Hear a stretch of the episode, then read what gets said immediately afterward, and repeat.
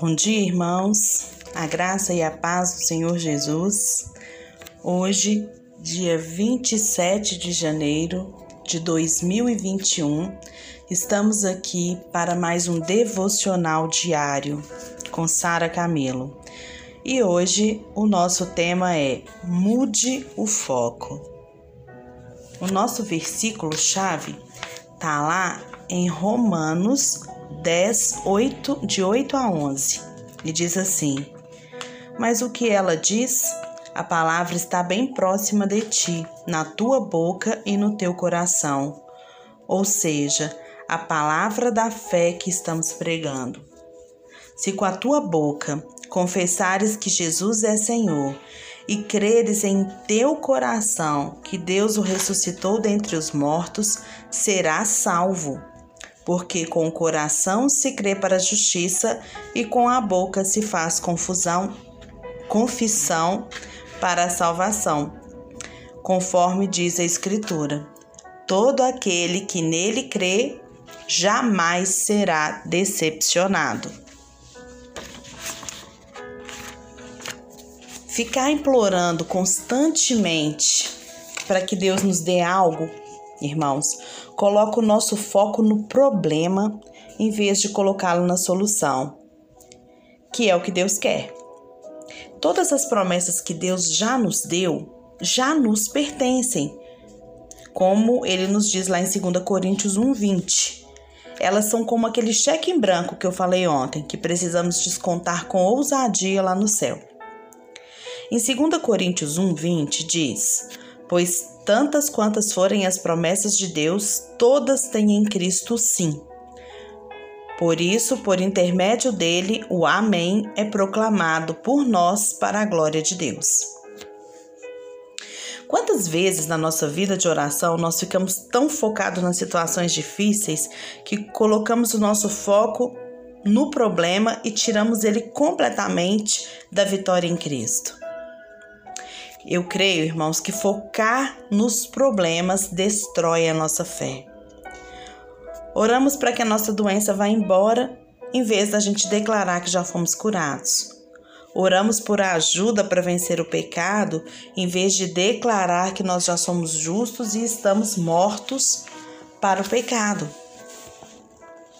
Oramos para que nossas necessidades materiais sejam, supri sejam supridas ou acabem em vez de declarar que somos ricos e abençoados. Então a gente vive orando por aquilo que a gente precisa, pelos nossos problemas, pelo que nos falta, em vez da gente declarar aquilo que a gente já tem em Cristo. Nós precisamos de aprender a agradecer a Deus pela sua bondade e pela sua provisão dizer que nós somos abençoados e que nós já recebemos muito mais do que precisamos. Faça isso, você vai ver a diferença. Olha lá, vamos tomar novamente como exemplo, né, de como fomos salvos lá no início da nossa vida cristã. Quando a gente analisa esse versículo que nós lemos no início, nós vemos um padrão muito claro que é o versículo de Romanos 10, 8, 11. Que com a tua boca confessares, seu, com seu coração creres, é, que Deus o ressuscitou dos mortos, será salvo, né? Aqui nós vemos o seguinte padrão. Primeiramente, a palavra está perto e não longe de nós, não lá no céu com Deus.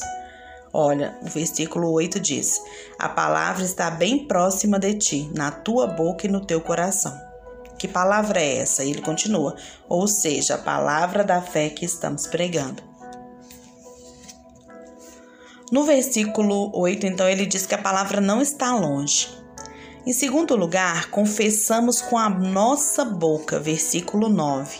E em terceiro, a gente crê com o nosso coração, no versículo 9 também. O que eu amo no Evangelho, gente, é o tanto que ele é simples que qualquer criança consegue entender. Então temos de perguntar: de onde nós tiramos essa ideia de que devemos pedir que Deus nos salve? Deus nos deu a salvação muito antes de a recebermos pela fé. Ela sempre esteve lá, acessível, né, para que a gente pudesse receber. Como a salvação, dentro do pacote da salvação, engloba saúde, prosperidade, proteção e muitas outras coisas, o mesmo padrão descrito no início né, do parágrafo aqui que fala que né, que disso que eu falei aqui, o mesmo padrão descrito nesse versículo aqui, vai se aplicar hoje em dia na nossa vida. A religião ela nos ensinou que quando nós temos um problema, uma necessidade, nós precisamos pedir a Deus que o solucione. Foi isso que a gente aprendeu. Tá com luta, vai para diante de Deus e vai falar do seu problema para ele. Mas na verdade, cristão não tem problema, gente. Há muitos anos, há muitos anos eu ouvi essa frase. E geralmente, quando vem o problema, eu tento trazer essa frase para a realidade. Toda, toda luta, todo problema é uma oportunidade de crescimento que a gente tem, de praticar e apropriar pela fé, de aprender a trazer à realidade aquilo que Jesus já venceu por nós. O grande perigo dessa atitude é, de, de ficar pedindo a Deus as coisas, né? Algo que Ele já nos deu é o seguinte. Nós oramos, aí quando nada acontece, nós oramos com mais poder ainda, com mais dedicação, com mais intensidade. E se ainda nada acontece, nós começamos a jejuar, tentamos o tempo todo convencer a Deus a fazer algo. O grande problema é que a gente não quer fazer aquilo que Deus já venceu por nós e deseja e já está né, escrito na palavra para a nossa vida, mas a gente tenta o tempo todo convencer a Deus a fazer algo. Quando as nossas orações não são respondidas, simplesmente tocamos a nossa vida e então a, oração se torna uma atividade religiosa. Para que, que eu vou orar se eu não sou respondido? Nesse meio tempo, o nosso coração se decepciona porque tudo que temos feito não passa de praticar religião, tentando receber uma resposta baseada no nosso esforço pessoal de oração, e isso é sempre infrutífero e prejudicial. Eu prefiro muito mais desfrutar da doce presença e da comunhão com Jesus no meu tempo de oração do que me esforçar tanto tentando convencê-lo a, a me dar aquilo que eu quero. Eu creio que essas orações religiosas elas chegam a ser pecado, porque presta atenção, lá em Romanos está escrito assim, Romanos 14, 23. Todavia, aquele que tem dúvida é condenado se comer, pois não come com fé. E tudo que não provém da fé é pecado. Tudo que não é pela fé, irmãos, é pecado. Então, oração sem fé se encaixa nessa categoria. Se a gente parasse e fosse diante do Senhor para ouvir o que Ele tem para nos dizer, ao invés da gente ficar falando dos nossos problemas, sem dúvida, a probabilidade da gente ser convencido de, de que a vontade de Deus é melhor para nossa vida é muito maior. Então, quando eu vou diante de Deus, agradecendo por aquilo que ele já fez e declarando por fé aquilo que já foi conquistado por Jesus, eu vou ser edificado. E olha, a palavra de fé, ela tá na nossa boca e no nosso coração. Então, a palavra de fé, ela não está longe da gente, ela não é um pozinho mágico que vai cair sobre a nossa vida e vai fazer a gente ter acontecer algo sobrenatural assim com um pozinho mágico. Não, gente. A palavra de fé está em nós. Está na palavra de Deus que está em nós. Então vamos começar a declarar e trazer à existência aquilo que já foi dado em Cristo Jesus. Porque tudo que não é pela fé é pecado. Então, se, vir, se virou uma atividade religiosa né, na minha vida, é, eu já, já perdi já o foco. Quando nós vamos diante de Deus e a gente fica falando do nosso problema, a gente perde a oportunidade de entender qual é a vontade dele. Mas quando a gente vai diante de Deus e ao invés de falar do nosso problema, a gente fala da grandeza dele, a nossa fé é edificada. Eu imagino que tem milhares de perguntas girando aí na sua cabeça nesse momento. Mas eu quero usar aqui uma ilustração do pastor Reinhard no livro Não Há Limites, que vai nos ajudar um pouquinho essa apropriação pela fé. Ele diz assim: Em 1985 comecei a plantar igrejas na Áustria e senti a direção de fazer um jejum de 30 dias só tomando água. Eu não decidi tomar nada além de água, nem mesmo suco. Para o começo de conversa, eu já estava bem magro e era realmente um passo de fé jejuar tanto tempo. No vigésimo primeiro dia, eu estava com uma dor tão intensa que beirava o insuportável. Eu tinha perdido muito peso e estava só pele e osso. Clamei a Deus para que Ele me fortalecesse a fim de continuar o meu jejum mas as minhas orações não foram respondidas. Eu rolava no chão de tanta dor e achei que eu morreria se não parasse o jejum. Então, Deus falou, falou claramente comigo, citando diretamente Efésios 6,10. E ele disse: Pare de me pedir força, levante-se e fortaleça-se no Senhor e na força do seu poder. Naquele momento, eu tive que escolher entre permanecer no chão agonizado, agonizando, esperando que a força do Senhor viesse, ou eu viver através da apropriação pela fé. Com muita fraqueza e dor, eu me levantei e declarei pela fé: Eu sou forte no Senhor e na força do seu poder. Imediatamente eu senti uma onda do poder de Deus atravessar o meu corpo, a dor se foi e sem problema algum eu continuei o meu jejum até o final. Infelizmente, irmãos, a maioria dos cristãos quer ver os resultados primeiro, né, antes de crer. Então, eu quero ver primeiro o resultado para depois eu crer. Mas isso não é fé.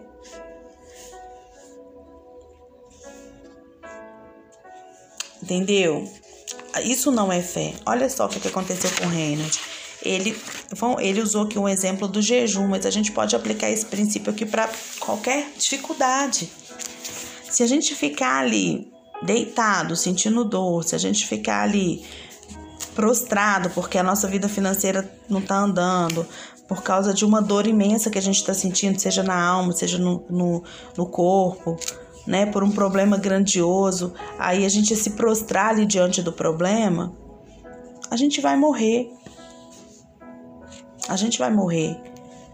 Mas olha o que Deus fala para ele, né? Pare de me pedir força. Levante-se e fortaleça-se no Senhor e na força do seu poder. Em Efésios está escrito isso, né? Em Efésios 6:10. Deixa eu até abrir aqui na minha Bíblia para pra gente ver aqui, ó, Efésios 6, ler o texto bíblico mesmo. Quanto ao mais, sede fortalecidos no Senhor e na força do seu poder. Olha só, esse versículo é o versículo que antecede a armadura de Deus. E aí ele diz: revestivos de toda a armadura de Deus para poder ficar firmes contra as ciladas do diabo porque a nossa luta não é contra sangue e carne, e sim contra principados e potestades, contra os dominadores deste mundo tenebroso, contra as forças espirituais do mal nas regiões celestes. E aí ele vai falando para ler lá em Efésios, tá? Efésios a partir do verso 10. Ele vai falando, né, é, de revestir com a armadura. Mas é interessante que aqui, como ele disse para o Reinhard, antes de revestir, da armadura, olha o que, que diz o versículo. Sede fortalecidos no Senhor e na força do seu poder, que já está em nós, gente. Então, ao invés da gente ficar olhando para o nosso problema, vamos declarar, sabe, os, o Senhor que já está em nós, o poder que já está em nós, a autoridade que já está em nós. Vamos declarar Levante-se agora, não sei como está a sua vida, e comece a declarar. Fortaleça-se no Senhor e no seu poder nesse momento. sabe? Comece a declarar quem ele é, comece a declarar esse poder.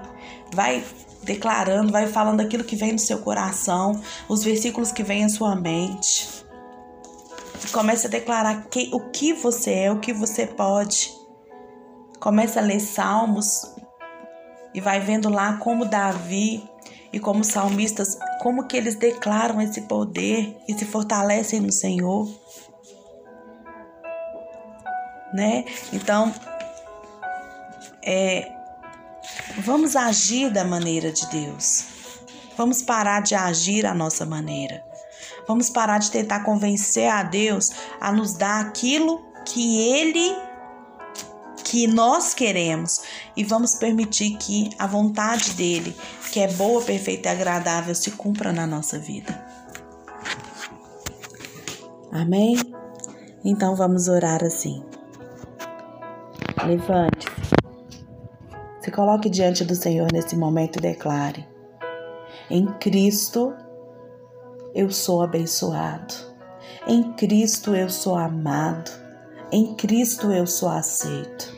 Em Cristo, todas as minhas necessidades são supridas, porque todas as bênçãos já me foram dadas pelo Senhor através de Cristo Jesus.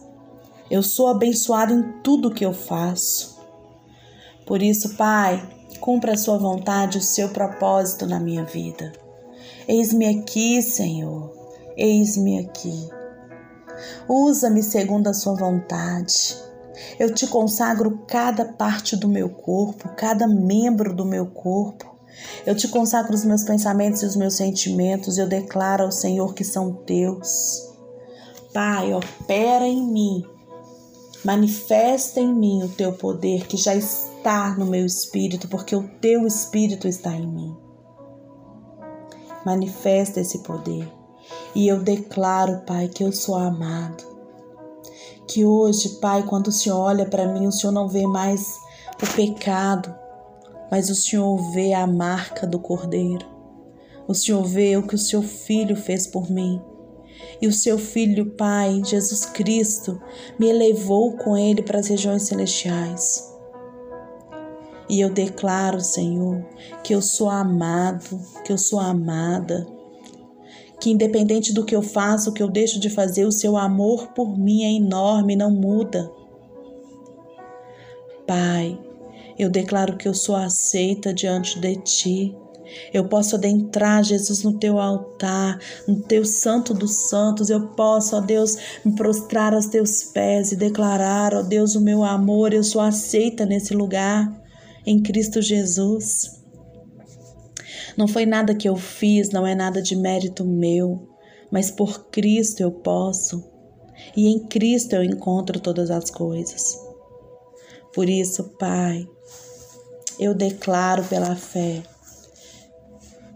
eu declaro pela fé que eu sou fortalecida no Senhor.